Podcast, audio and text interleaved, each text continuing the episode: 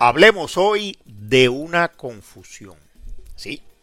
Hablemos hoy de la confusión que nos plantea la sorpresa, el acto de sorprendernos frente al suspenso.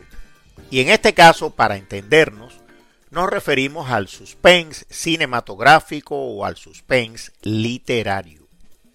Para muchos, incluso para muchos cineastas o escritores noveles y con poca experiencia, ambos sorpresa y suspenso pueden ser la misma cosa, pero no, no son lo mismo. Se considera habitualmente que una sorpresa es una emoción repentina que surge por un suceso imprevisto.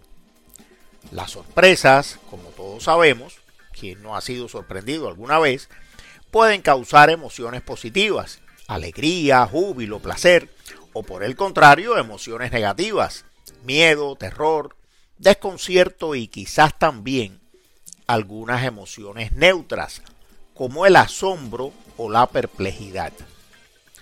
El suspenso o suspense, a diferencia de la sorpresa, no es repentino, sino progresivo, acumulativo. El suspenso crea expectativa, genera tensión, atrapa.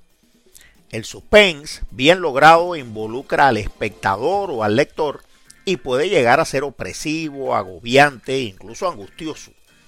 No sé a ustedes, pero un suspense bien logrado, y eso es un arte de altos quilates, a mí me agarra y me impide abandonar o aplazar la película o el libro que lo contiene.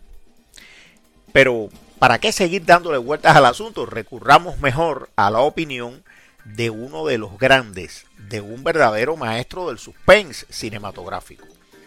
Escuchemos la opinión de Alfred Hitchcock, expresada durante un seminario efectuado en el American Film Institute.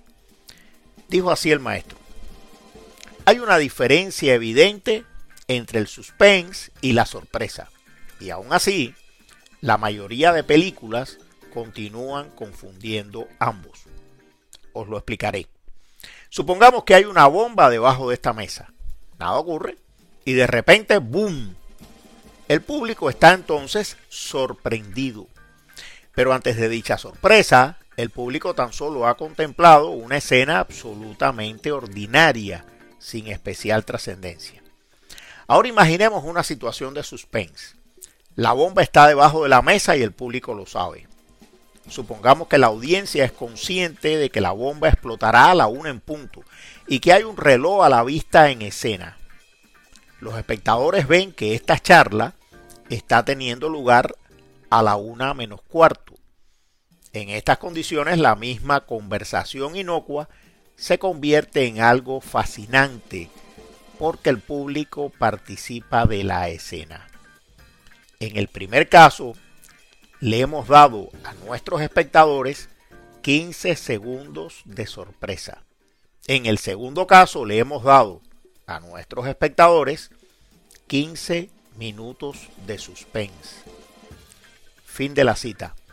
No creo que haya una mejor explicación.